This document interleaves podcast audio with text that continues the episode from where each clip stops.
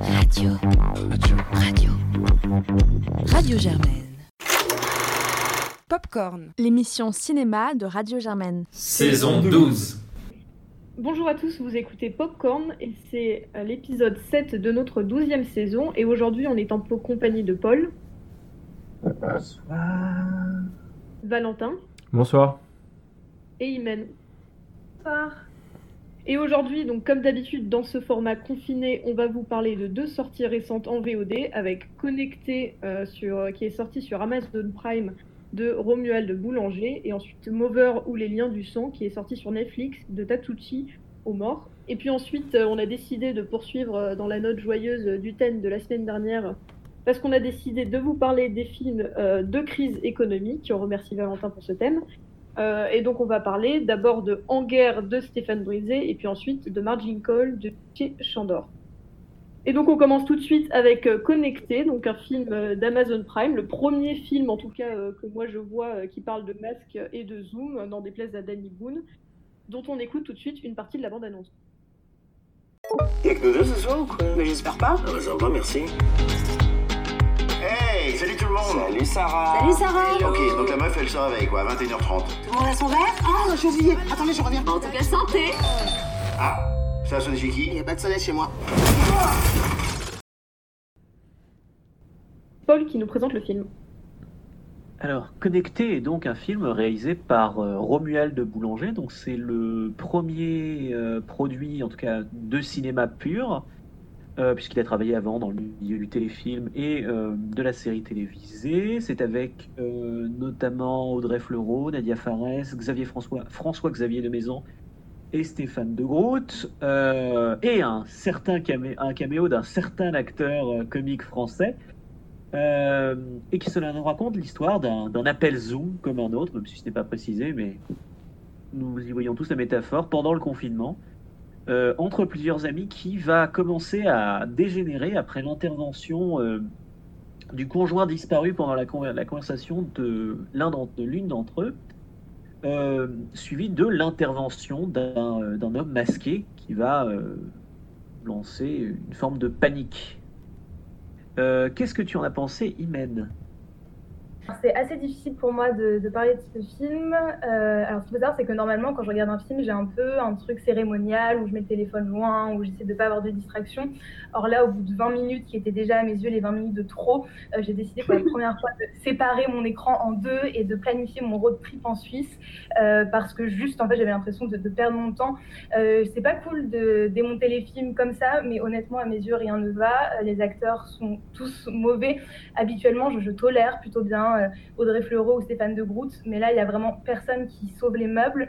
Euh, J'ai trouvé que le scénario était mauvais, était mal écrit, était hyper lourd, euh, et je l'ai un peu plus vu comme une satire de comédie française au final, ce qui fait que moi personnellement, je, je vois pas du tout l'intérêt que, l'intérêt du film et surtout ce placement de produit Amazon lorsque une des, femmes se fait livrer un colis à 21h. Enfin bref, c'était trop pour moi.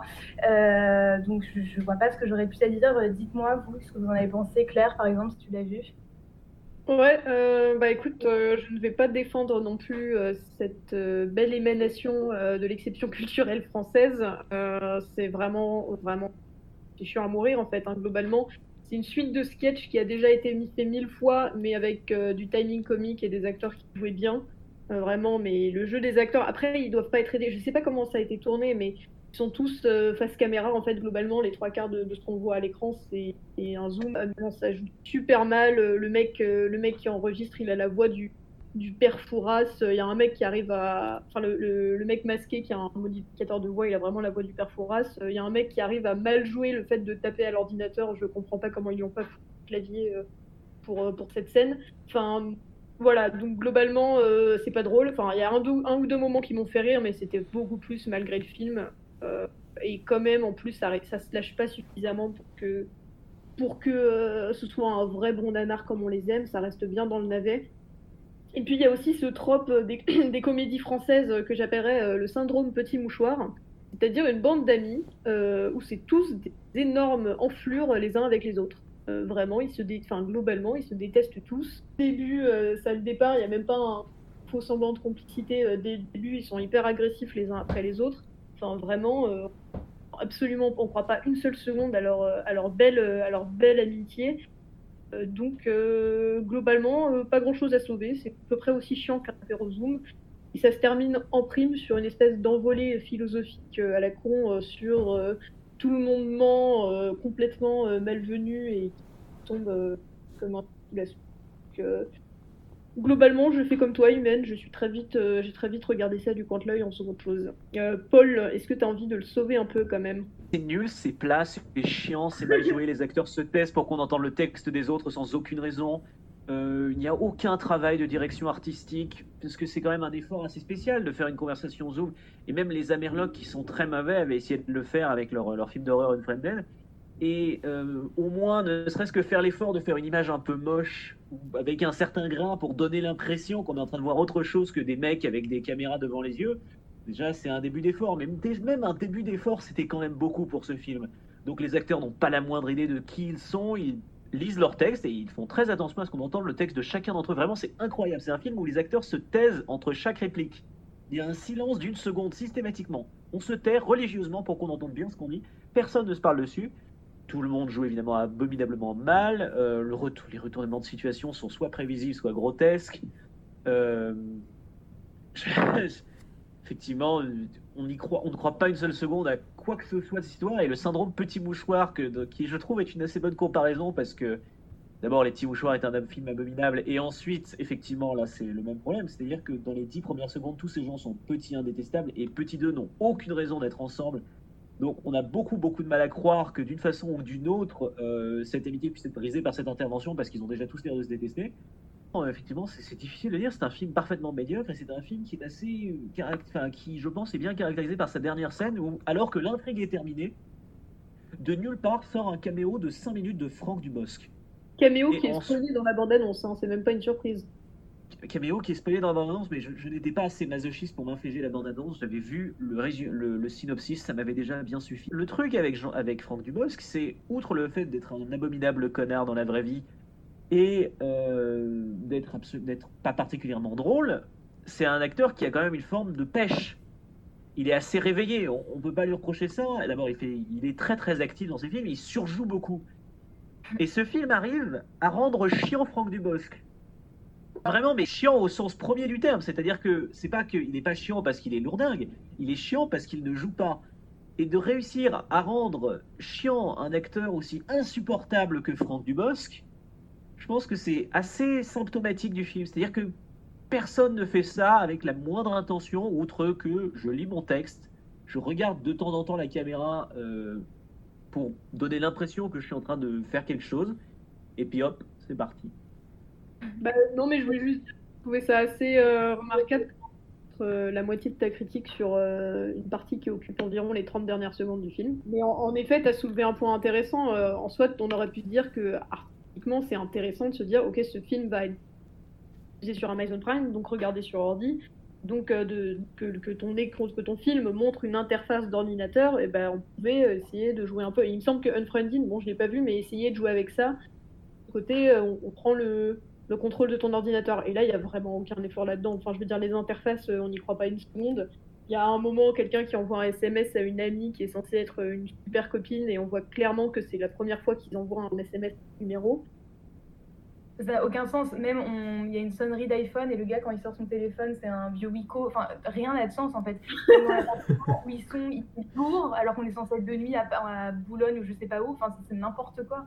Vraiment, enfin, eux-mêmes, ils se sont pas aidés en fait. Déjà qu'ils partaient pas très bien euh, avec euh, le synopsis de base et euh, le fait que ce soit diffusé sur Amazon Prime. Mais je trouve que dans la réalisation, ils ne vont pas chercher à mettre quoi que ce soit de leur côté. Et ce qui fait qu'il n'y a rien à sauver. C'est juste, à mes yeux, un film efficace. Je sais pas fait pour qui ni pourquoi, mais inintéressant, vraiment. Et voilà. Pas, je suis un peu énervée en fait. Et déjà que Amazon, c'est pas non plus ma, passion initiale. Et encore moins en ce moment, je me dis qu'en fait, euh, enfin. Passez votre chemin euh, grandement quoi. Et, sinon, si, enfin, j'ai pas vu Unfriended non plus, mais par contre, pour faire euh, une autre référence complètement autre, vu un film, je sais pas si vous l'aviez vu, il est sorti en salle juste avant le confinement qui s'appelait À cœur battant. Euh, qui est un film franco-israélien et qui du coup est pareil, fait que sous forme de Skype, mais où là en fait il y a un parti pris esthétique qui est énorme, alors que là, comme vous l'avez dit, l'interface n'est pas crédible, c'est juste moche à regarder et profondément désagréable quoi. Je sais pas s'il y a une conclusion autre à donner. Claire, tu veux conclure? Eh ben non, mais globalement, c'est un film qui a été fait par des gens qui ne sont pas fatigués, donc globalement, ne vous fatiguez pas à le voir non plus. Euh, personne, pas même l'ont fait, euh, ne s'en chagrineront. Donc euh, voilà, passez votre chemin. peut-être que peut-être que le film suivant va donner un peu plus envie de se tourner vers la VOD récente. Et donc on va passer à Mother ou Lien du sang de Tatuchi Omori, qui est donc sorti sur Netflix, sur Netflix, dont on écoute tout de suite un extrait de la bande annonce. 全部僕がやりました。17歳の少年が起こした祖父母殺害事件。全てを狂わせたのは舐めるようにしてずっと育ててきたの。周平ごめ c'est donc Imen qui nous présente le film. Oui, donc euh, Le lien du sang, c'est le premier film Netflix de ce réalisateur, donc euh, Tatushi Omori. Et euh, ce réalisateur est assez inconnu en, France, donc c'est un réalisateur japonais, mais il est connu que depuis cet été, puisqu'il a sorti son premier film euh, dans les salles françaises qui s'appelait Dans un jardin qu'on dirait éternel. Voilà, donc euh, ce film, pour vous dire un peu le synopsis, je vais le lire en fait, je vais me permettre de lire euh, ce qu'Allociné en dit parce que moi j'en dirais complètement autre chose, euh, mais j'ai envie de, de suivre la ligne de base qui est donc un drame social autour d'une mère qui utilise son enfant pour gagner de l'argent qu'elle dilapidera tout de suite après dans les jeux et l'alcool. Le film explore l'emprise des parents sur les enfants et comment ils peuvent utiliser leur autorité, voire des leviers affectifs pour arriver à leur fin. Donc euh, voilà, de prime abord, on part sur un thriller japonais qui vit euh, une relation entre euh, une mère et son fils. Paul, qu'est-ce que tu en as pensé? C'est un peu long, quoi. Ça dure quand même 2h06, et au bout d'une heure, on a compris là où il veut en venir, et au bout de deux heures, on commence à en avoir marre. Ça, c'est pour être le plus synthétique possible. Maintenant, qu'est-ce que j'en ai pensé? Euh, Je trouve que c'est très très très dur de rendre un personnage vraiment viscéralement détestable. C'est très compliqué parce que dès qu'il devient un tout petit peu trop caricatural, on le trouve sympathique, ne serait-ce que par volonté de, de voir jusqu'à où il peut aller, et euh, sinon on, lui donne, on peut créer trop d'empathie pour rendre ça. Et vraiment, je trouve pour le coup que la prestation, la prestation, la prestation de euh, cette actrice principale, Masami euh, Nagasawa apparemment, est assez hallucinante parce que euh, elle est ignoble. C'est assez incroyable à voir. Elle est abominable. Euh, non pas qu'elle n'ait pas de raison de l'être, et on comprend. C'est un personnage extrêmement complexe, très juste dans ce qu'il représente, avec tout un tas de tics, de, de mouvements assez intéressants. Mais euh, on n'arrive pas à croire qu'une personne pareille puisse exister. Enfin, justement, le problème, c'est qu'on croit parfaitement à ce qu'une personne pareille puisse exister, avec ses défauts, avec ses qualités, avec cet amour profondément égoïste qu'elle impose à son fils euh, pendant tout le film, qu'elle va traîner de- d'erreur en erreur euh, au cours de, tout un tas de scènes qui sont un peu, malheureusement, décousues.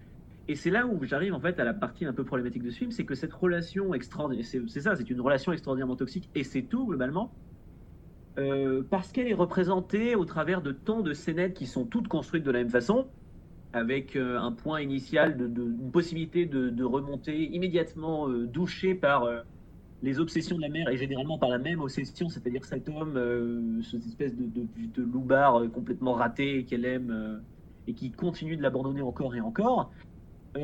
En fait, au bout de la troisième fois, parce que je crois que ça arrive à peu près quatre fois dans le scénario, on sait où on va. Et si effectivement on se dirige vers une conclusion tragique qui va conclure euh, de façon assez terrible ce cycle et qui va offrir effectivement quelques scènes assez violentes, on n'a pas l'impression en fait d'avoir beaucoup progressé dans l'horreur ou dans l'action à chacune de ces scènes parce que vraiment chacune de ces scènes se répète de la même façon. Et en soi, ça aussi, ça pourrait être un propos. Mais euh, c'est un propos qui en fait rend le film assez plat dans la plupart de ses démarches. Et ça, c'est un peu malheureux. Par ailleurs, la, la technique est euh, souvent très juste, avec euh, une belle représentation, effectivement, des dynamiques de pouvoir au travers de, l'orientation de la caméra. Quelques très beaux plans séquences, notamment un sur un pont euh, vers la fin du film qui illustre parfaitement justement ces thématiques. Et ça, c'est très agréable. On sent qu'il y a une vraie maîtrise cinématographique durant tout le film qui permet un certain nombre de belles scènes. Alors, par ailleurs, euh, et c'est là où, encore une fois, je retombe dans le négatif, c'est quand même, on voit que c'est un film qui n'est pas un film social. C'est-à-dire que c'est un- une très belle tragédie, mais le propos social, il n'existe pas. On compare, peut comparer par exemple à un film sorti maintenant il y a un an, deux ans, non, trois ans, euh, qui était le dernier film de Koreeda Hirokazu. enfin avant euh, l'incroyable film qu'il a fait avec Catherine Deneuve l'année dernière, euh, qui s'appelait Affaire de famille. Oui, une affaire de famille. Qui est un film pour le coup qui est un film social, qui est un film social qui critique le système, qui réfléchit à la, aux conséquences du système et à la façon dont il s'applique à cette famille et à ces gens défavorisés. Parce que justement, le film construit sa structure narrative pour attaquer euh, les fondements de la société dans lesquels ces gens habitent par un dernier acte d'une violence incroyable. Et le problème avec ce film, c'est que dans ce film, la société en tant que telle, donc l'aspect social de la narration, n'est jamais remise en cause. Le problème, c'est cette femme qui va systématiquement créer ce, ce, cette, euh, cette, se renfoncer dans ses marasmes et enfoncer son fils avec elle. Systématiquement, à chaque étape, la, la société vient aider cette femme et c'est elle qui se joue de la société et qui la refuse. Et si effectivement il y a une pression, il y a des violences, et on voit des violences terribles sur ce personnage, qui nous font dire, mais qui ne sont pas protégés, on voit systématiquement, encore une fois, à chaque étape, des gens qui viennent aider cette personne qui se renferme dans ce cycle. Et donc, en définitive, la société en ressort plutôt grandie plus qu'autre chose dans ce système. La société essaye d'aider ses personnages, et c'est ces personnages qui refusent son aide. Donc on a, on a du mal à voir, effectivement, comme tu l'as dit, la, composante sociale de ce récit. Par ailleurs, ça reste un très bon film, puis on a un très bon film qui euh, s'enfonce dans les marasmes d'une vie absolument abominable, euh, mais qui ne dépasse pas, entre guillemets, le, le stade de l'anecdote qu'il narre. Et toi, du coup, Imen, qu'est-ce que tu en as pensé? En fait, moi, le film il m'a un peu laissé de marre et j'avais je me suis fait voilà, un avis en regardant. Et du coup, je me suis dit que j'allais un peu lire autour ce que les gens en ont pensé. Il y a assez peu de critiques professionnelles, mais il y a beaucoup de, de critiques sur Sens Critique, etc. Et du coup, je suis un peu agacée en fait parce qu'à chaque fois que j'ai pu lire euh, ces critiques-là, ça commençait par Akiko est une mère célibataire, elle aime l'alcool, les hommes et le sexe. Et donc, en fait, cette définition qu'on donne du personnage et qu'on donne du film, pour moi, est profondément problématique. Et c'est en cela que le réalisateur a, à mes yeux, perdu son pari, euh, puisque euh, la figure quand même est la partie la plus importante de film, comme tu l'as justement dit, c'est cette femme, c'est Akiko, c'est cette mère, Euh, sauf que en fait Akiko, pour moi, est dépeinte pendant tout le film comme une hystérique, sauf que je déteste ce terme, et c'est un terme qui est revenu moult fois dans toutes les critiques que je peux lire, et c'est en fait c'est littéralement ça, et aux yeux du coup de ces hommes, c'est juste une, une folle alliée, et aussi donc ce rapport de elle aime l'alcool, elle aime les hommes, elle aime le sexe, pour moi c'est complètement faux dans le sens où on voit en fait que tous les rapports avec ces hommes-là se font dans des rapports de force, euh, que la moitié des rapports ne sont pas consentis et que même si elle, euh, elle rejette en fait l'aide qu'on peut lui donner, mais c'est- quoi l'aide qu'on lui donne en fait? C'est euh, je t'aide, je te fais une tente derrière l'hôtel, mais je te baise et puis après on verra la suite. Enfin, il y a vraiment un truc comme ça qui du coup moi m'a profondément agacé dans le film. Et le fait est qu'en fait les personnages sont noirs et blancs et que dès l'introduction euh, on a Akiko est noir, euh, Rio est noir, l'enfant est blanc, euh, l'éducatrice qui vient est blanc, et en fait on, on sort jamais de ça alors que le film se veut d'une temporalité assez large puisque c'est sur une dizaine d'années, mais il n'y a aucune évolution de personnage. Et ce qui pourrait être intéressant en soi, l'idée de déconstruire un peu ce mythe de l'instinct maternel, ça m'intéresserait, sauf qu'en fait c'est comme un peu tout dans le film, c'est qu'on n'en fait rien, c'est que c'est posé là et que c'est absolument pas exploité et que du coup ça fait juste une femme qui tape des gueulantes pendant deux heures et qui est profondément désagréable et qu'on cherche plus du tout à comprendre au final. Euh, j'ai aussi été profondément frustrée par l'invraisemblabilité de la justice et de la protection de l'enfance. Alors, je, pense que la protection de l'enfance elle doit être différente euh, au Japon qu'en France, mais il y a quand même des limites à la connerie, dans le sens où vraiment dans ce film, on se dit mais que font, que font les autres? Parce que, comme tu l'as dit, en fait, euh, quand on lit, les, on synopsis et quand on voit le film, on sent que le mec a un peu la prétention de faire un film social, de faire un film supposément engagé ou en tout cas un film vraiment réaliste. Sauf que le fait est qu'il ne l'est pas, euh, puisque euh, un moment il y a une éducatrice qui est là, elle leur donne un, appartement euh, pour tous les trois, Euh, elle voit cette femme se faire battre, elle pleure derrière une porte, il ne se passe rien derrière, et cette femme peut repartir avec ses gosses pour dix, pour dix années, enfin ça n'a aucun sens en fait. Et du coup, à mes yeux, le réalisateur a un peu laissé tomber et est passé à côté de toute l'humanité des personnages pour juste arriver à cette fin euh, qui est supposément un peu choquante, euh, un peu extraordinaire, etc. Et qui du coup, pour moi, rend le film profondément télécommandé. Et moi aussi, j'ai pensé à une affaire de famille justement de Koreeda en regardant ce film-là, parce que je me suis dit, en fait, le gars est passé à côté de tout ce que Koreeda arrive à montrer, qui est juste une humanité profonde, parce qu'en fait, pendant deux heures sur dix ans, il y a un moment où il y a une évolution de personnage, et cette femme ne peut pas être tout le temps comme ça. Et, et donc, ce qui fait que, enfin voilà, moi j'ai trouvé ça euh, hyper long, ça dure deux heures, et en lisant en fait les, les critiques, euh, en voyant les résonances que, que ça a pu avoir, je bah, en fait, ce pourquoi les gens l'ont censé, c'est ce pourquoi je l'ai détesté. Donc euh, voilà mon Mm. avis sur euh, le lien du sang de Tatsushi Omori. Ouais, bah, je suis d'accord avec toi sur la plupart des, des thèmes, à vrai dire. Effectivement, c'est ces mecs libidineux. Mais après, le, le problème, effectivement, c'est qu'on voit que tous ces gars sont systématiquement libidineux. Enfin, il y a une, encore une fois une domination extraordinairement patriarcale dans ce film de, ces hommes libidineux qui vont systématiquement euh, utiliser le, corps de cette femme et qui et on comprend qu'en fait elle, se construit par rapport au système. Mais là où je veux dire, en fait, effectivement, je suis d'accord avec toi qu'il y a c'est un problème de rapport des sexes et d'utilisation du, corps de la femme. Je suis d'accord avec toi sur l'impossibilité de, cette description de elle aime le sexe. Effectivement, il n'y a aucune passion dans il n'y a aucune passion dans les rapports sexuels qui sont montrés. Jamais, il n'y a aucune passion pour que ce soit. En fait, je pense que euh, pour le coup, effectivement, je pense pas que le, le portrait de cette femme soit aussi noir que ça. Elle est immonde de bout en bout et ça c'est tout à fait anormal. Mais euh, je pense pas que le portrait soit aussi atroce que par exemple le l'absurde le, le personnage de Rio comme j'ai dit qui lui effectivement est un est un connard fini ou même tous les hommes en fait qui passent dans ce sont systématiquement pour les mêmes choses. Je pense qu'il y a une volonté effectivement c'est raté euh, sur un plupart des sujets de euh, de montrer que ces hommes-là sont au, travers de leurs principes complètement hallucinés et de leur enfin leurs principes complètement euh, plats et de leur morale systématique qu'ils font à cette femme sont vulnérables. En fait, je pense qu'il y a aussi une volonté de montrer que ce personnage qui euh, est dysfonctionnel finalement continue à s'enfoncer aussi parce que ces gens ne, ne font pas ce premier pas et que les gens qui le font, enfin que ces, ces hommes-là ne font pas, pas le premier pas parce qu'ils pensent systématiquement avec leur tub. Euh, pour dire ça euh, grossièrement. Euh, D'autre part, je pense, mais ça, ça c'est effectivement c'est un problème de la, mais la société en elle, c'est pas l'État entre guillemets, lui est montré de façon inexplicablement positive. Et là-dessus, je suis assez d'accord avec toi dans le fait qu'il manque la, la complexité qu'offrait Coréeda, parce que Coréeda justement montrait que l'État pouvait être finalement un facteur de négation de de, l'humanité de ces personnages.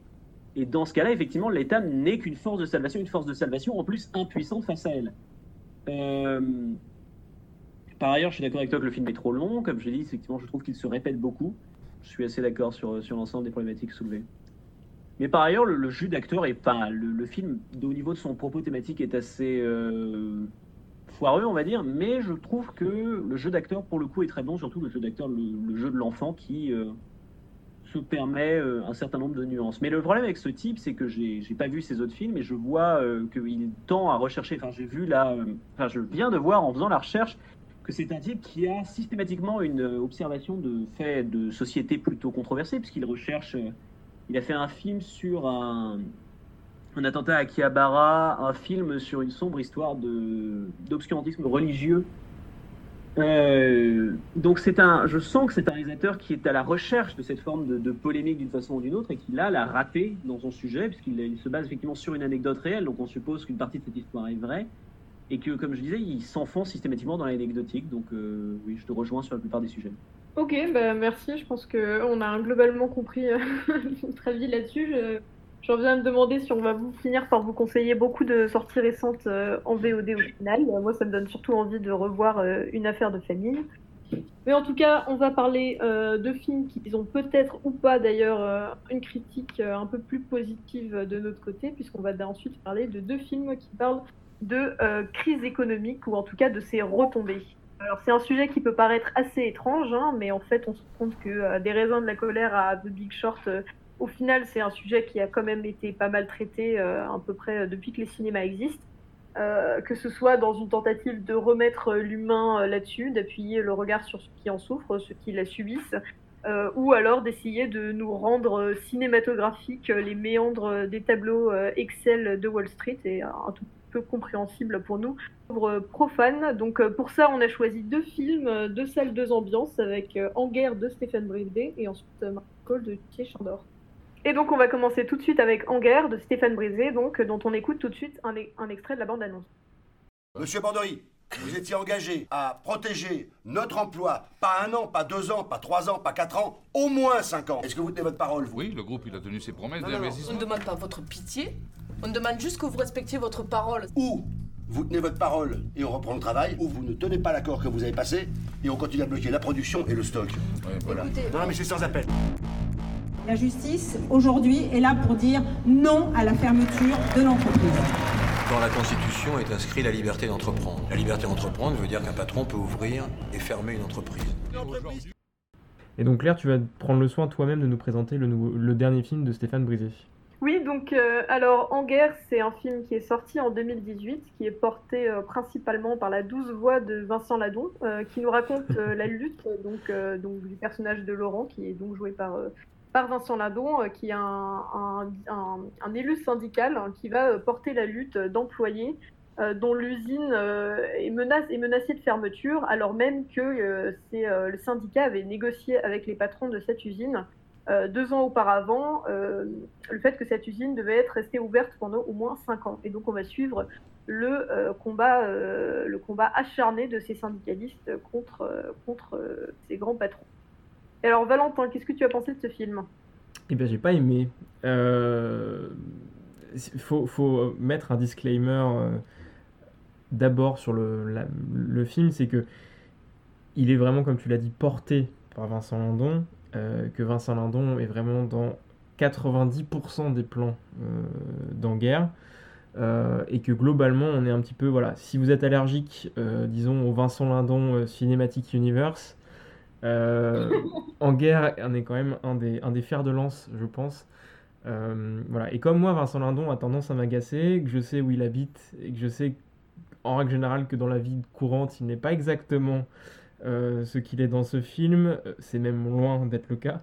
Euh, j'ai eu du mal en fait, naturellement. C'est un peu mesquin comme argument, mais de fait, j'ai eu du mal avec euh, lui, et donc du coup, bah, j'ai eu du mal par extension avec, euh, avec Anger, forcément, parce qu'il est omniprésent et qu'il m'agace énormément dans ce film. Il m'agace énormément, son personnage m'agace énormément.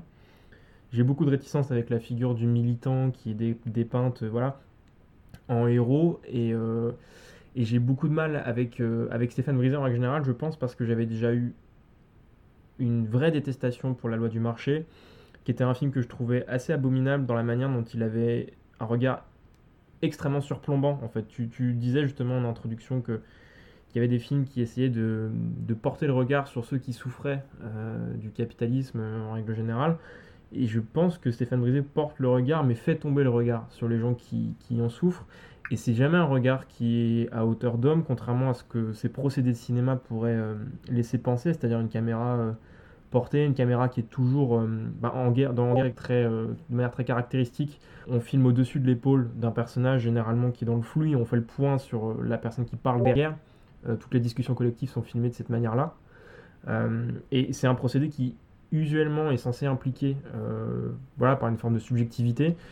Or, le discours de Brisé va totalement à l'encontre de ça dans, Guerre, comme ça allait déjà à l'encontre de ça dans la loi du marché, parce que dans la loi du marché, c'était un personnage qui était avec, sur qui tout était tombé dans la vie, voilà, qui était une victime éternelle, ce qui m'avait déjà énormément agacé. Et là, c'est un peu de nouveau le cas, c'est-à-dire que c'est des personnages qui n'existent que par leur cause, qui n'existent que par leur manière, que par leurs arguments, qui n'existent que par leur lutte, euh, comme le, mot est répété euh, de manière euh, évidente. Et c'est du coup des personnages hyper, hyper, hyper pardon, unidimensionnels, avec toutes les oppositions qui sont bah, en fait exposées de manière hyper puérile, c'est-à-dire que nécessairement le capitaliste allemand est un, est un immonde, est un immonde enfoiré. euh, nécessairement, euh, tous ceux qui sont dans la lutte, bah, en fait, finalement, même s'ils se tapent, sur, ils se tapent dessus entre eux, bah, ils ont, euh, ils ont, la, la- ils ont du, voilà, le cœur pour eux. Enfin bref, c'est puéril. euh, les personnages sont extrêmement mal décrits, extrêmement mal caractérisés. Et, euh, et le propos est extrêmement bas de front en fait, en définitive. Et je fais juste un point parce que c'est ce qui m'a achevé de faire détester le film, c'est le dernier plan en réalité, euh, qui est un, un plan qui visuellement est extrêmement particulier parce que c'est une caméra, euh, disons clandestine, on sent que c'est un portable qui filme, euh, voilà, et qui donne au film un tour extrêmement dramatique et qui achève dans l'obscénité. En fait, j'ai pas, je comprends pas exactement pourquoi, pourquoi montrer ça et pourquoi vouloir donner cette tonalité hyper christique au personnage central. Donc c'est un film, un film un peu aberrant et, et très bête, euh, comme je pense que le cinéma de Stéphane Brisé en porte plusieurs malheureusement. Ok. Euh, Imen, est-ce que tu as un avis là-dessus? Alors j'ai un avis euh, complètement opposé euh, à celui Ah. de Valentin. C'est bien. Euh, alors moi je l'ai vu deux fois. Donc la première fois que je l'ai vu c'était au cinéma euh, lorsqu'il est sorti. Et honnêtement, dans mes souvenirs, ça a été un peu une claque parce qu'en fait, le, film, euh, il y a un travail sur le montage, sur la musique, sur le rythme qui est très particulier. Et ce qui fait que quand on le voit euh, en salle, il y a vraiment ce, côté très immersif qui fait que moi, personnellement, j'ai vraiment été en tension de la première minute du film jusqu'à la fin. Et donc j'étais vraiment à fond avec ces personnages. Et euh, voilà, et je me souviens que quand je suis sortie, j'avais un peu ce moment de flottement de euh, qui suis-je, que fais-je, mais voilà, genre, voilà. Et là, je l'ai revu hier en me disant, bon, c'est c'est quand même un peu vieux, donc on va euh, se rafraîchir la mémoire. Euh, je l'ai revu sur ordinateur avec un son assez lambda et euh, un peu tristement, j'ai eu la sensation que, toute la force et que toute la puissance qui était due finalement euh, à ce rythme, à cette musique, à ce montage, s'était un peu effondrée et j'ai juste eu un peu l'impression de voir des gens se gueuler dessus pendant deux heures et avec pas grand chose de plus finalement. Euh, mais néanmoins, j'ai quand même envie de, donner euh, ce pourquoi est-ce que j'ai vraiment apprécié ce film en, en 2018 et ce pourquoi est-ce que je pense que ce film reste quand même intéressant à voir et que je ne condamne pas du tout à 100%. Euh, premièrement, l'histoire qui reste intemporelle et moi justement je trouve qu'il n'y a pas trop ce truc manichéen dans le sens où on peut on voit en fait un peu de tous les côtés et ça qui est intéressant c'est que il y a à la fois ceux qui sont du côté de la lutte à la fois les politiques à la fois les médias et il y a un peu voilà tout ce qui mélange là-dedans. Euh, on voit aussi euh, tous les rapports de lutte et tous les rapports de hiérarchie et tous les rapports au pouvoir au sein même euh, du front, ce que je trouve très intéressant et justement à quel point est-ce qu'ils sont désunis et, c'est ça hein, aussi qui est un peu un reproche parce que du coup ça fait que c'est que des scènes en fait où tout le monde hurle. Ce que j'ai vraiment aimé aussi, c'est comme je l'ai dit, le sens du rythme, le montage, la musique qui du coup retranscrit la, pression des ouvriers et ce qu'il faut savoir c'est que le film a été tourné en 23 jours. Euh, parce que justement, en fait, Stéphane Brisé tenait à ce que l'énergie du tournage puisse faire écho en fait à l'énergie euh, du combat euh, que peuvent mener des salariés dans, dans, ce genre de cas. Euh, et enfin, pour ce qui est de, de, Vincent Lindon, alors moi personnellement, je l'aime beaucoup et j'adore sa voix. Donc, non voilà, et, et, pour répondre du coup à la question de où vit Vincent Lindon, euh, je vous invite à regarder euh, Pater d'Alain Cavalier et vous, vous saurez. Mais en tout cas, du coup, il y a vraiment Vincent Lindon comme seul acteur professionnel et tout le reste sont que des acteurs non professionnels euh, qui un peu jouent leur propre rôle et je trouve que du coup ça se ressent vachement. Et en fait euh, ce qu'il faut savoir également c'est que Stéphane Brisé a euh, écrit le film en collaboration avec un syndicaliste qui s'appelle Xavier Mathieu pour justement être un peu au plus près du réalisme et donc ils ont écrit une sorte de trame narrative mais après tout le reste se joue en impro et donc euh, voilà, donc ça fait en fait que le film est un peu une sorte de docu-fiction euh, et qui, à mes yeux en tout cas, est maîtrisé. Et certes, le propos, parce que comme tu l'as dit, c'est beaucoup de caméras à épaule, des zooms pas très sûrs. Euh, voilà, moi c'est mon avis sur ce film. Je trouve qu'il représente bien la détresse ouvrière. Après, il est à nuancer euh, à certains aspects, mais en tout cas, il se, il se tient et euh, je le conseillerais. Voilà. Et Claire, qu'est-ce que tu en as pensé? Euh, déjà, je trouve ça marrant cette insistance sur euh, le lieu d'habitation de, de, Vincent Ladonce. C'est vaguement menaçant. On sait où tu euh, J'ai revu quelques passages, mais globalement, là, au moment où j'ai découvert, j'avais un mal de tête de l'espace. Euh, et vraiment, Vincent, enfin, Vincent Lindon euh, crie beaucoup euh, du film. Et donc, voilà, c'est rien que ça, ça m'a rendu l'expérience assez désagréable. Euh, je suis assez d'accord avec toi sur, euh, euh, sur Valentin, sur la structure du film. En fait, au final, il arrive assez bien, en effet, à représenter, à représenter une situation qui est complètement verrouillée et, et, sans espoir. Mais d'un autre côté, je suis assez gênée par la, la, la, enfin, le, le, le, choix de représenter ça du point de vue majoritairement d'un seul personnage. et il n'y a vraiment pas, c'est vraiment un combat presque d'homme à homme. Enfin, on va vraiment le remplacer par un genre de parcours un peu sacrifi sacrificiel qui culmine avec son mmh. final. Mmh dans un, dans un dernier plan qui est chargé euh, de représentation que moi je trouve assez dérangeante euh, et qui pour moi dans ce qu'il veut raconter est plutôt déplacé. Euh, voilà, après sinon tu as parlé du rythme Imen, effectivement bon voilà, il manque pas d'énergie mais paradoxalement je trouvais qu'il manquait de rythme au sens où c'est systématiquement la même tonalité, c'est-à-dire Vincent Ladon vénère qui crie, euh, et, qui fait que ça manquait globalement de relief dans, ce qu'il montrait, euh, d'autant plus que la plupart des personnages étant très peu caractérisés, il y, avait au final euh, très peu d'émotions ou d'humain dans le film en fait. Parce que c'est toujours le même ton, même type de rythme, et ça de respiration, voilà tout ça. Et c'est vrai que quand je le compare, bon là pour le coup c'est un documentaire, mais c'est la comparaison qui vient à des documentaires comme Merci Patron par exemple, montre quelque part quelque chose. Il y a vraiment derrière, il y a toujours. Enfin, euh, après d'un autre côté c'est difficile à comparer parce que c'est des choix qui sont complètement différents, mais je trouve que de derrière il y a une énergie de, bonne humeur, de, de, révolte et en même temps d'esprit collectif euh, qui moi me touche et m'intéresse euh, infiniment plus que ce qui est montré dans, dans Guerre. Mais en fait, je pense que le, film euh, de Brisé est beaucoup plus. euh, Enfin, fait, des choix, fait le choix d'une représentation de la lutte sociale qui est pas du tout. euh, je veux dire, c'est- on est beaucoup plus dans le terrorisme politique que dans le. que euh, merguez CGT, quoi. Vraiment. Et, et ce qui se passe dans le, dans le film de, de Brisé, c'est qu'il a envie d'emballer les choses. Et clairement, formellement, ces références sont pas des références de documentaire. C'est pas ses manières de filmer est effectivement sociale, mais pour le reste, et Imen l'a souligné de manière très, très pertinente, effectivement, le montage du film et le rythme du film sont très très particuliers, et c'est monté comme un thriller, et il n'y a pas besoin d'aller très loin pour s'en rendre compte, puisque la bande-annonce fait penser euh, à un film de Gaspard Noé, par exemple, euh, sur les, les- le texte qui clignote, sur les montages euh, épileptiques. Donc il y a un vrai référentiel au film d'action et au film de tension. Et, c'est pas anodin parce que je pense que le film est profondément euh, violent dans le fond.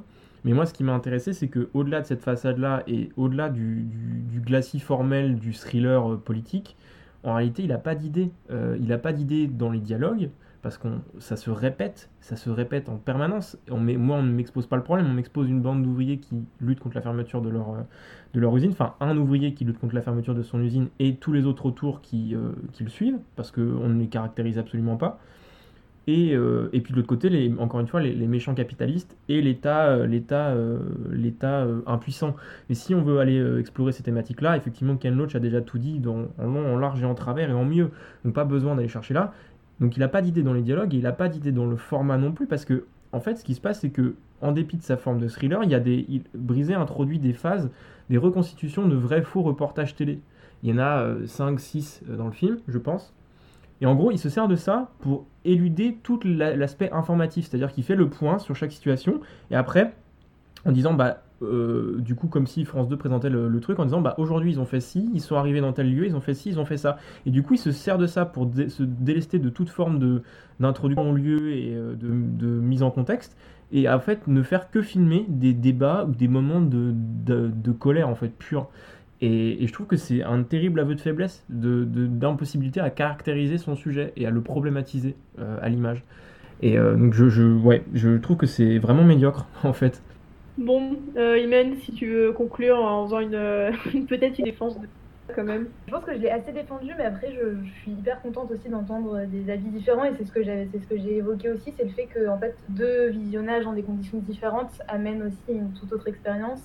Et, euh, et, je suis assez d'accord avec toi, Valentin, c'est que en fait, euh, de l'avoir vu sans cette immersion du coup sonore notamment, ça fait que j'ai aussi eu la sensation euh, que c'était juste euh, beaucoup de gens qui crient et que justement, euh, comme tu l'as dit Claire, je crois, que l'humain en fait passait un peu à côté au final et qu'on sent aussi que Stéphane Brisé avait conscience de cette faiblesse-là puisqu'on a ces quelques scènes avec sa fille qui est enceinte puis qui accouche pour justement apporter une touche différente au film mais qui au final s'oublie assez vite.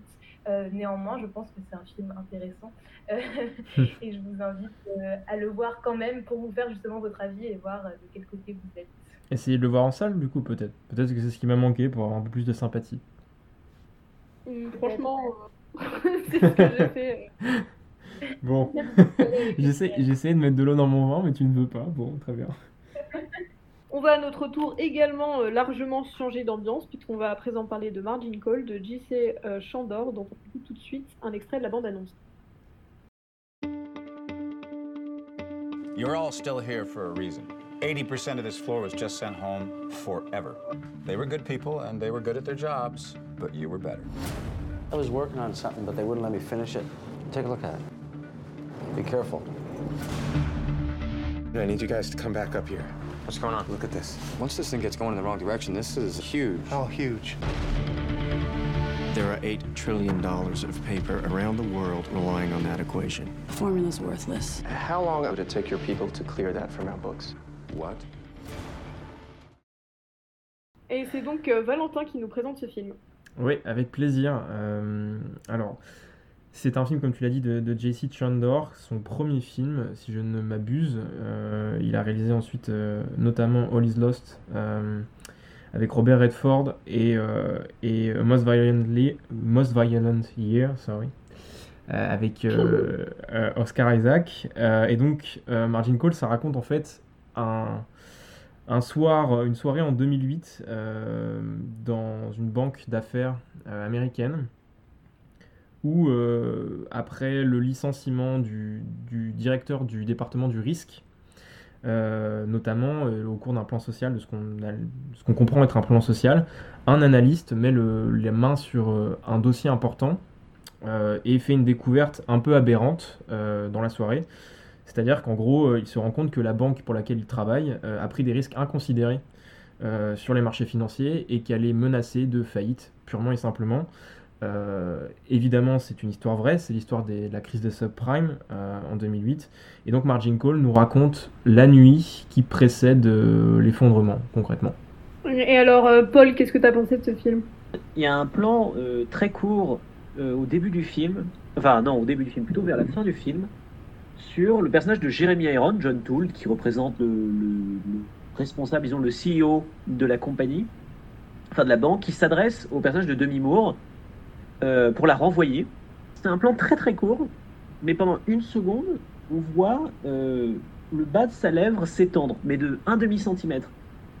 Et tout d'un coup, toute l'illusion de ce personnage éclate. Et c'est assez, symptomatique de ce qu'est le film. C'est euh, un film extraordinairement tendu, qui va raconter euh, sans aucun effet euh, de style, disons, excessif, si ce n'est que ces gens semblent enfermés dans, cet énorme bâtiment et complètement séparés de la réalité, puisque les rares plans où ils se trouvent en dehors de, ce grand immeuble sont, sont appuient finalement sur la séparation du personnage du reste du décor, notamment par un, jeu de focale et euh, assez, assez judicieux. Donc finalement, au niveau de la technique, on a quelque chose d'assez sobre, d'assez simple, beaucoup de plans, euh, soit des grands plans de, de ville, enfin de d'ensemble, soit une concentration, soit des, des plans euh, très rapprochés finalement. Et ça m'a beaucoup rapproché, rappelé d'ailleurs, et ça sera une comparaison, je pense qu'on va pouvoir reprendre, et qui a été utilisée notamment pour décrire le, le travail de ce monsieur, qui est finalement, ça m'a beaucoup rappelé le cinéma de Sidney Lumet. Pourquoi? Parce que c'est quelque chose d'un humanisme profond, dans cette espèce d'assemblée de, croque-morts, de, euh, de, personnages plus ou moins détruits, notamment celui de Kevin Spacey, qui va entre, guillemets devenir le, cœur moral, et ça c'est quelque chose auquel on ne croit pas beaucoup, mais qui finalement fonctionne assez bien. Le cœur moral de cette affaire, ça va être le personnage de Kevin Spacey, le vieux, celui qui a déjà vécu ça et qui, voit l'effondrement du système. Euh, avec euh, finalement la, la, même douleur qu'il a vu sa chienne se faire mourir d'une tumeur de la jambe et on observe finalement euh, tous, ces gens qui, discutent, qui, continuent à, déblatérer des longs discours euh, terribles, mais finalement c'est un film à... C'est un film qui, tout en étant d'une humanité absolument euh, impressionnante, qui dans, leur jeu finalement, quand ils ne disent rien, montre beaucoup plus que quand ils commencent à débattre de la nature du capitalisme, de la violence de leur société, mais qui pourtant arrive le film arrive à enchaîner finalement ces deux phases avec une justesse euh, souvent très agréable. Et finalement, il est servi d'un d'un casting euh, absolument hallucinant. J'ai mentionné Jeremy Iron, Demi Moore et Kevin Spacey, mais Zachary Quinto qui produit par ailleurs le film, et je trouve que c'est une bonne chose de sa part, parce que c'est un acteur qui n'a pas joué dans grand chose de bien, mais qui ici, euh, finalement en tant que producteur, c'est pas faire un rôle complètement délirant et qui joue assez bien son personnage fonction. Paul Bettany qu'on ne voit pas assez et qui ici est assez fantastique de, froideur. Simone Baker aussi, qui, euh, que je trouve on ne voit plus assez et qui euh, m'impressionne. Tous, ces gens qui finalement observent doucement, sans réfléchir à l'effondrement de leur système. Tout ça évidemment dominé encore une fois par le personnage de Jeremy Iron, qui offre euh, probablement l'une des meilleures performances de sa carrière dans, son, personnage de responsable finalement entièrement euh, volatile et, convaincu finalement du bien fondé de ses actions par un relativisme moral des plus euh, froids. Et oui, c'était c'est toujours une très bonne expérience à revoir. C'est un film qui euh, s'oblige forcément à une forme de, flou dans son dans sa, disons dans sa narration puisqu'il il décrit il dit lui-même de, rien décrire de entre guillemets vrai enfin de décrire aucune réelle entité même si on suppose effectivement qu'il se permet, enfin tout en se permettant évidemment des ressemblances évidentes à certaines de ces banques qui se mettent alors, euh, qui sont parfaitement conscientes de ce qu'elles font, se lancent dedans et offrent euh, finalement euh, un bon film. C'est vraiment un bon film. C'est tout ce qu'on peut en dire parce que je, ressors d'une semaine où vraiment on a enchaîné les, les catastrophes absolues, film insupportable, de voir un film qui vraiment de bout en bout se tient avec des acteurs compétents et un propos cohérent, ça fait plaisir. Donc euh, oui, c'est bien. Euh, ouais, moi, je, suis, vraiment d'accord avec toi. C'est un très très vraiment un grand film. euh, euh, j'ai qui est absolument glaçant. Enfin, vraiment déjà la, scène d'introduction, moi, elle m'a vraiment marqué. Enfin, elle est restée gravée. C'est une scène de licenciement où il se retrouve à licencier la, la moitié de l'étage hein, qui a quelque chose de d'extrêmement glaçant et de vraiment qui pose déjà le rythme et qui en plus fait un peu écho à, ce qui va être, enfin prépare un peu euh, ce qui va se passer euh, dans la fin du film. Euh, donc que je trouve vraiment intelligent. Moi, ce qui m'intéressait aussi dans ce sujet de d'un film qui globalement parle de la crise des subprimes, même si il n'est pas il jamais expliqué là-dessus, c'est comment est-ce qu'on arrive à dramatiser et surtout à expliquer quelque chose d'aussi complexe que ça. Et ça, c'est un élément qui m'a vraiment que je trouvais fait de manière assez intelligente dans le film, euh, où il arrive à ne pas trop sombrer dans le didactisme, c'est-à-dire qu'en gros, le personnage de Zachary Quinto, qui, euh, euh, oui, par ailleurs, j'ai trouvé très bien, même si globalement, bah, c'est Spock, Spock, une école, enfin, un Spock contemporain, quoi, même si c'est pas pour me déplaire. Qui, qui est donc le, le- petit génie qui va être, qui va découvrir, enfin, qui va réussir à prévoir cette espèce de crise, et en fait, euh, qui va raconter quatre fois euh, la même chose, mais à chaque fois à des supérieurs hiérarchiques qui, qui sont à, à l'échelon d'ap- d'après, d'au-dessus. Euh, et il va à chaque fois le- le- l'expliquer en le simplifiant petit à petit et en l'expliquant d'une manière différente. Et ça, c'est quelque chose de très intelligent, d'abord parce que bah, c'est pas un truc où on nous surcharge d'informations dès le début, et puis ensuite on considère que c'est bon, c'est joué, alors en général, on n'a absolument rien compris. Euh, et puis en plus, le fait de, de jouer sur cette répétition, ça permet aussi d'avoir dans certaines d'explications qui pourraient être et qui sont parfois euh, complètement didactiques, de rajouter une tension dramatique là-dedans. C'est-à-dire que quand il va l'expliquer à Jeremy Iron, qui est effectivement euh, vraiment au top de sa forme, hein, qu'il y a vraiment un truc de aussi une confrontation hiérarchique et en plus c'est un procédé qui permet de vraiment souligner juste le vide total que sont euh, qu'est ce qu'est le milieu qui est décrit. Euh, donc voilà, non moi c'est un film que je trouve vraiment remarquable, qui est terrible euh, et tragique dans, dans ses non-dits.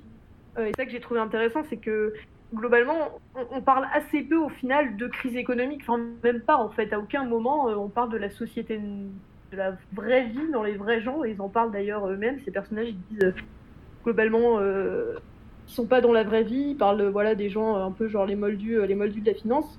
Euh, et, et aucun, et en fait, on se rend compte que c'est un milieu qui obéit à ses logiques propres, enfin, telles que décrit dans le film, qui, dans son fonctionnement, est fondamentalement amoral, et c'est probablement ce qui est le terrible dans ce qui est raconté, c'est qu'au final, ce point de départ à une catastrophe humaine a été ce milieu-là complètement aseptisé qui n'a au final a raisonné euh, comme s'il était complètement indépendant de ça.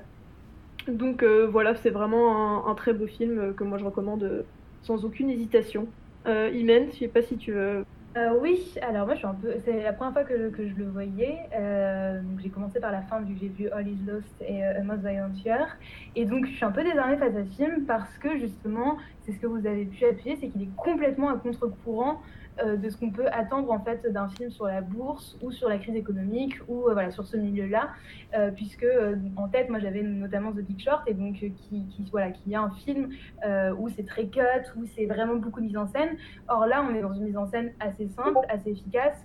Euh, en gros, du coup je me suis un peu renseignée. En fait ils avaient un budget assez limité entre guillemets qui est de 3 500 000 euros, ce qui n'est pas énorme en fait pour un film américain avec euh, d'aussi grands acteurs. Et donc, ce qui fait qu'en fait, le film n'a pas été tourné en studio, mais a été tourné euh, dans un, voilà, au 47e étage d'un grand immeuble new-yorkais. Et justement, en fait, ils ont dû euh, faire avec ces contraintes d'espace là et d'espace réel, que je trouve assez intéressante, et ce qui fait quelque chose de, très propre euh, et d'assez simple.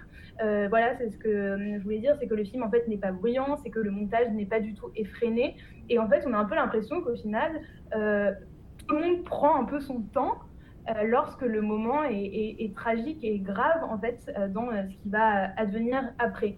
Euh, du coup, c'est vrai que cette lenteur, je la trouve très intéressante, même si, euh, du coup, j'ai l'impression que moi, en tant que spectatrice, euh, tout en ayant conscience de, de l'après, euh, j'ai pas vraiment pris la, la mesure vraiment catastrophique de la situation, euh, puisque en fait un autre réalisateur aurait appuyé sur cette tension. Euh, ce que j'admire là chez J.C. Chandor, c'est justement le fait de, de préférer appuyer sur l'individualité de chaque personne moi, j'ai pas eu l'impression d'être face à des personnages, en fait. Euh, j'ai eu l'impression d'être face à des personnes, euh, même si euh, les acteurs sont très connus. j'ai complètement oublié que je voyais ces acteurs-là, mais voilà, en tête, là, actuellement, j'ai vraiment chaque personne et des détails sur eux, alors que souvent, dans ce, type de film choral, on a un peu l'impression que c'est tous des archétypes et que c'est ils sont un peu broyés dans une sorte de masse, alors que lui, il a vraiment voulu se concentrer sur, sur l'humain et sur d'autres choses. Et du coup, par exemple, je, crois que tu l'as évoqué, Paul, c'est la mort de ce, de ce chien, donc du chien de Kevin Spacey. Euh, qui, euh, cette mort qui semble du coup beaucoup, être touchée profondément et qui, euh, dans un autre film sur ce sujet-là, n'aurait absolument pas eu sa place. Or, là, ça marche en fait, et on sent que du coup, l'humain et le vivant est quand même placé au centre du film. Et du coup, je me suis un peu renseignée sur le réal, et en fait, c'est un fils de, de banquier d'affaires, et donc il a toujours évolué dans ce milieu-là. Il y avait vraiment l'envie pour lui de pas du coup diaboliser la profession et diaboliser ses banquiers, mais non plus encenser la profession, mais du coup de donner quelque chose. Euh, il dit qu'il euh, veut que le nœud de l'histoire repose sur l'humain. Et très bien réussi, et je suis contente de l'avoir vu justement parce que complètement à contre-courant euh, de mes propres attentes en tant que spectatrice. et il est extrêmement bien maîtrisé. Après, c'est vrai que il y avait certains moments où j'avais l'impression qu'il me manquait peut-être quelque chose, mais je ne saurais pas trop dire où, euh, d'une certaine peut-être vivacité ou quelque chose qui fait que je l'aurais pu vraiment tenir euh, tout du long, dans le sens où il y a vraiment des moments où je me sentais un peu euh, décalée, mais malgré tout, je pense que c'est un très bon film. je ne sais pas ce que tu en penses, toi, Valentin. Bah, l'anecdote, l'anecdote sur le fait que ce soit un, fils de banquier d'affaires, je trouve qu'elle est, est particulièrement, particulièrement stimulante parce que c'est vraiment le fond de l'affaire et du fait que ce film-là soit une, pour moi une des profondes réussites euh, de cette décennie. Je pense que vraiment, foncièrement, c'est un de mes films préférés des années, euh, des années 2010 euh, aujourd'hui, parce que la manière dont il représente les choses est hyper, hyper pertinente, parce qu'il n'a pas du tout, enfin, comme tu disais, il n'y a pas de diabolisation et il n'y a pas non plus cette espèce de l'autre revers de cette médaille-là qui serait une espèce de suresthétisation, de surexcitation euh, concernant la finance, ce qui est malgré tout, euh, quoi qu'on veuille le dire, l'apanage des cinéastes euh, de droite comme de gauche qui ont pu faire des films sur la finance. voilà, The Big Short était totalement là-dedans. le Loup de Wall Street était totalement là-dedans, de la même manière que le Wall Street d'Oliver Stone était totalement là-dedans aussi. C'est le premier film que je vois sur le monde de la finance. C'est un monde que je connais je commence à connaître un peu parce que, bon, pour l'anecdote, je suis journaliste économique personnellement. Donc, c'est des gens que je fréquente, avec qui je discute régulièrement, les banquiers d'affaires. Et, euh, en fait, c'est un monde qui est profondément froid et pas plus mauvais ni plus euh, injuste qu'un autre. C'est juste un monde où, en fait, les gens ont du pouvoir, euh, tout simplement, et où les rapports hiérarchiques sont extrêmement verticaux. Et le film est brillantissime dans sa manière, dans sa première heure, euh, dans la manière dont il part d'une, erreur, en fait, d'un truc qui n'est vu par personne et qui est repéré par le dernier de cordée, en fait, l'analyste, le type qui est chargé de passer la vie dans les chiffres et dont on va nous faire comprendre au fur et à mesure du film qu'en réalité, ceux qui sont au contact des chiffres sont les inférieurs hiérarchiques. Et on va remonter pendant une heure à son collègue, puis à leur euh, chef euh, de meute, puis au chef du chef de meute, puis à, l'associé, puis au grand Manitou euh, de, la, banque. Et petit à petit, au fur et à mesure qu'on remonte cette chaîne-là, euh, le film est extrêmement fin là-dessus. On comprend qu'en fait, euh, plus on remonte, moins ils comprennent de quoi ils parlent. Et moins ils comprennent exactement quelles sont leurs tâches et moins ils comprennent exactement les enjeux qu'ils sont en train de manipuler. Et tout devient de plus en plus abstrait. La manière dont, Zachary Quinto effectivement répète plusieurs fois la même chose, pour, réexplique plusieurs fois le problème, ça a plusieurs intérêts. C'est que d'une part pour le spectateur ça permet de mieux comprendre au fur et à mesure ce qui se passe parce que le film ne fait pas de concession par rapport euh, à la complexité du sujet, contrairement à The Big Short encore une fois où, où en expliquant à peu près les mêmes choses parce que Big Short décrit les mêmes mécanismes financiers, euh, mais ils le font en disant on va vous mettre Margot Robbie dans une baignoire et euh, elle c'est elle qui va vous expliquer. Et il y a un espèce de truc euh, bon infantilisant derrière ça. Margin Call n'essaie pas du tout de faire ça. et le, finalement, je pense que le film est assez clair sur ce qu'il décrit, même si tout n'est pas compris, on a l'esprit. On a l'esprit au fur et à mesure. Et, j'ai vu le film avec quelqu'un qui n'était pas du tout porté sur la question économique et qui a plus ou moins saisi les enjeux. Et le fait qu'on remonte et qu'on ait quatre fois le même récit du même problème, eh ben, on a aussi en vision le fait que il explique quatre fois, le problème et quatre fois de manière encore simplifiée. Et quand il parle au grand, au type qui est décisionnaire dans cette histoire, il simplifie à l'extrême son récit et c'est hyper intéressant de voir encore une fois cette déconnexion là. Et le film est brillant, brillant, brillant, brillant dans l'écriture. Euh, dans la manière dont il ne glorifie pas ses personnages, tout le casting est au cordeau et absolument génial. Euh, voilà, je, pense que j'ai rarement vu un meilleur rôle pour Demi Moore qui, a quelques scènes hyper euh, touchantes. Euh, Kevin Spacey a probablement jamais été aussi euh, glaçant parce que c'est un personnage qui est hyper ambivalent. Il y a une scène où il s'adresse au courtier, c'est-à-dire que en gros la banque décide finalement de faire ses systèmes et, et, lui, Kevin Spacey, est chargé de, en gros, d'expliquer au courtier qui arrive le matin euh, on a trouvé une anomalie cette nuit, vous allez être chargé, en gros, d'exécuter la, sentence. C'est vous qui allez être chargé de faire s'effondrer le système financier mondial. Euh, soyez-en conscients, vous êtes en train de briser vos carrières. Mais on va vous mettre une prime. Et c'est un personnage qui est glaçant parce qu'il n'est pas en accord avec, euh, avec ce qui se passe. Et malgré tout, il est totalement professionnel, de bout en bout. Et c'est absolument flippant. Enfin, vraiment, j'ai, vu, ce film deux ou trois fois. Et à, chaque fois, je suis marqué de plus encore par, le, par, par sa subtilité euh, psychologique, par ses qualités d'écriture, par la qualité de sa photo, par la qualité de son montage. Enfin bref, c'est d'une, sobriété et, euh, et vraiment c'est un film d'utilité publique, je pense. Parce que c'est, je pense, un des meilleurs films qui ait jamais fait, sur, qui a jamais été réalisé sur le monde de, le monde de l'économie en, règle générale. Bon bah du coup, je pense qu'on est globalement assez unanime sur ce film. C'est un très très grand film à voir pour son casting, pour son scénario, sa réalisation globalement à peu près tout. Donc euh, voilà, globalement, jetez-vous dessus. On aura pu dire ça euh, pour au moins un film de cette programmation, euh, ce qui est déjà pas mal. Et donc on en arrive à la dernière partie de cette émission, les coups de cœur et coups de gueule. Et donc, bah, Imen, je vais te laisser commencer. Ok, alors moi cette semaine, je vais pas parler cinéma, mais je vais vous partager un coup de cœur podcast. Alors, je ne sais pas si ça a déjà été fait, euh, mais du coup, le podcast que j'ai envie de vous partager, c'est euh, un podcast qui se nomme Ou peut-être une nuit, euh, qui est créé et présenté par Charlotte Pudlowski, qui est aussi la créatrice d'un autre de mes podcasts préférés qui s'appelle Transfert, qui est disponible sur Slate. Et donc, Ou peut-être une nuit est réalisé par Anna Blouy et disponible sur la plateforme Louis Media. donc, le format de ce podcast-là, c'est six épisodes d'environ 50 minutes. Et c'est en fait un reportage documentaire sur l'inceste. Euh, donc, je vais juste lire une petite phrase qui résume un peu le, projet. Euh, donc, cela n'a rien d'un fait divers, mais les silences sont si bien gardés que le tabou de l'inceste, c'est d'en parler et non pas de le commettre. Euh, donc voilà, le podcast en fait mélange des témoignages de personnes concernées, donc qui ont été incestées, mais aussi de paroles d'anthropologues, de sociologues et de chercheuses qui travaillent du coup depuis des années sur le sujet de l'inceste sans voir d'évolution, euh, puisque comme le souligne le podcast, euh, c'est prouvé statistiquement en fait que si on prend une classe de CM2 avec 30 élèves, il y a environ 2 à 3 enfants sur 30 euh, qui sont victimes d'inceste chez eux. Donc ce podcast est extrêmement bien fait, il est très bien mixé, il est très bien monté, enfin c'est vraiment à écouter, c'est un vrai plaisir et surtout à mes yeux il est d'utilité plus que publique. Euh, et euh, pour rebondir quand même un peu sur le cinéma, dans le podcast, elle, parle notamment de, de, de de Winterberg, euh, mais aussi de, de Maïwen, de Police, qui sont quand même des films que je vous incite à voir. Mais c'est vrai que ce podcast est dur à écouter, mais ça me semble plus que capital et le travail fait est, monstrueux. Quoi. Donc, ou peut-être une nuit de Charlotte Pudlowski sur Louis Media. Hum, merci. Paul, est-ce que tu veux enchaîner? Là, comme ça, oui, bah oui. Bah moi, mon coup de cœur, il va être assez simple puisque euh, j'ai eu l'occasion récemment de, de revoir Mr. Smith Goes to the Senate. Donc Mr. Smith va au Sénat de Frank Capra. Et bah, c'est formidable. On parle de, sujets de crise, de, de difficultés politiques euh, aux, États-Unis, donc ça m'y fait penser. Et vraiment, euh, généralement, le cinéma de Frank Capra, c'est extrêmement efficace, c'est très plaisant à regarder. Et celui-là, je pense que c'est vraiment l'un des meilleurs, avec un James Stewart qui est électrique.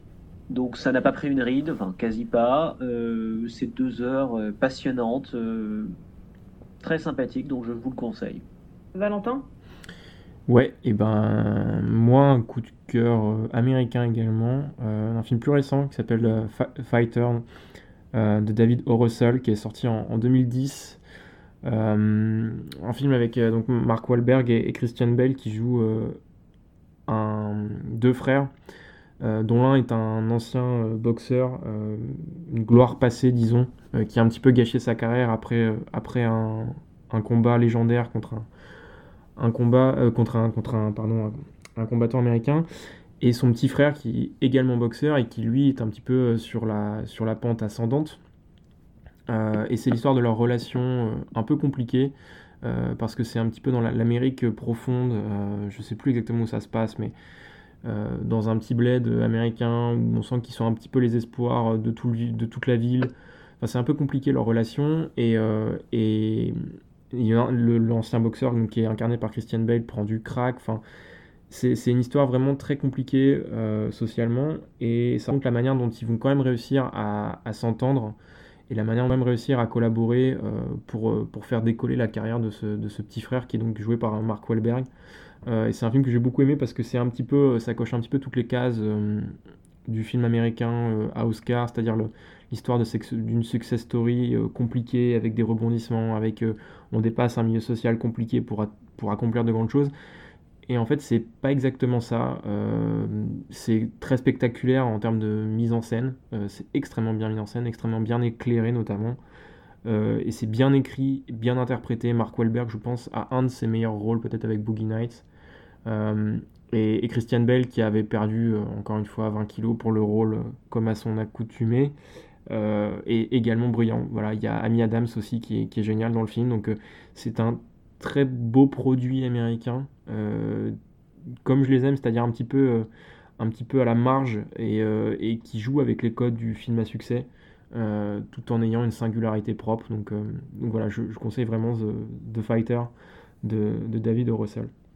Alors moi pour mon coup de cœur je vais changer un peu de tonalité puisque je vais vous parler d'une comédie musicale et pas n'importe laquelle puisque c'est ma comédie musicale préférée. Euh, donc il s'agit de Alexander Hamilton, euh, qui a été euh, écrite, réalisé et, dont le personnage principal est joué par Lin-Manuel Miranda. donc c'est une comédie musicale qui raconte l'histoire de Alexander Hamilton, qui est un des pères fondateurs de l'Amérique, qui a participé donc à la guerre d'indépendance américaine, et puis ensuite qui donc, a, fait beaucoup de travaux de constitutionnalisme, et puis a été ensuite secrétaire du Trésor sous les mandats de Washington. Euh, donc voilà, c'est une comédie musicale, euh, ça vous pose le décor, hein, dont les personnages sont euh, Lafayette, George Washington, James Madison, Thomas Jefferson, le, le, roi George, George IV, qui était donc le roi anglais à l'époque. Euh, et c'est passionnant. Voilà, je ne suis pas du tout en train d'essayer de vous vendre une sorte de cours de constitutionnalisme en chanson. Euh, déjà parce que bah, du coup, ces, aspects-là techniques euh, sont, racontés admirablement bien. et il fait des choix qui sont hyper intéressants. Notamment, voilà, on a des, débats de cabinet sur entre Thomas Jefferson et, Hamilton sur par exemple est-ce qu'il faut nationaliser la banque ou pas et c'est fait en rap ce qui est globalement un format en, rap battle ce qui est globalement un format qui est hyper intéressant donc en plus de ça, de vous apprendre, de vous donner un cours d'histoire qui simplifie pas tant que ça et qui est en plus vraiment hyper, hyper, hyper entraînant. Euh, c'est une comédie musicale qui est euh, profondément humaine, qui raconte l'histoire, la, trajectoire de cet homme que je ne connaissais pas, mais qui est du coup devenu hyper célèbre outre-Atlantique euh, à, la suite de cette comédie musicale qui est un véritable phénomène aux États-Unis. Et, et, voilà, je ne saurais trop que vous la conseiller parce que c'est passionnant, c'est hyper touchant, hyper émouvant, ça donne une patate monstrueuse et je trouve qu'en ces temps en, ces temps troublés, euh, c'est vraiment plus que bienvenu. Donc je, ne saurais trop que vous encourager de découvrir euh, donc Hamilton, euh, cette comédie musicale, dont vous pourrez trouver à peu près les, les chansons sur à peu près toutes les plateformes musicales, que ce soit YouTube, Spotify, Deezer, etc. Et puis en plus, grande chance, et c'est là que je fais quand même un mini lien avec euh, le cinéma, qui est quand même le sujet de cette émission, euh, il y a eu une captation vidéo qui a été faite avec le casting principal, qui est disponible sur euh, Disney ⁇ Donc voilà, si vous avez cette plateforme, c'est vous vraiment pour la compréhension globale du truc, je trouve ça quand même pas mal de la voir au moins une fois avec les acteurs, d'autant qu'il y a énormément de blagues, parce que oui, je vous l'ai pas dit, mais cette comédie musicale est extrêmement drôle. Euh, énormément de blagues euh, qui passent par le, jeu des acteurs qui sont tous euh, plus brillants les uns que les autres. À la fin de ce podcast, donc on vous dit à la semaine prochaine, regardez le film, puis au revoir. Au revoir.